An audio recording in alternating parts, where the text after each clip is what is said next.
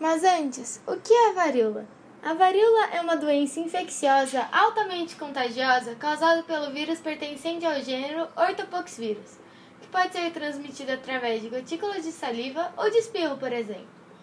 Por estar em solo virgem, pelo modo de organização dos astecas e por ser muito povoado, a varíola se espalhou rapidamente em Tenochtitlan, matando muitos nativos e sendo um dos principais fatores para a conquista dos espanhóis sobre o Império Azteca.